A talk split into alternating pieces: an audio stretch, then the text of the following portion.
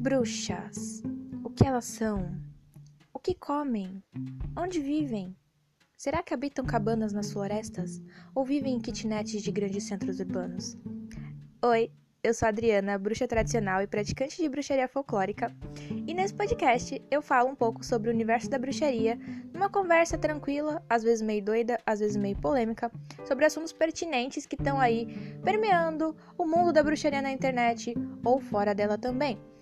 Não espere um conteúdo didático, eu não tô aqui para ensinar coisas, eu tô aqui só para bater um papo, conversar, tomar um café e falar sobre as coisas de bruxaria que a gente tanto gosta e às vezes a gente queria conversar com alguém mas não tem como.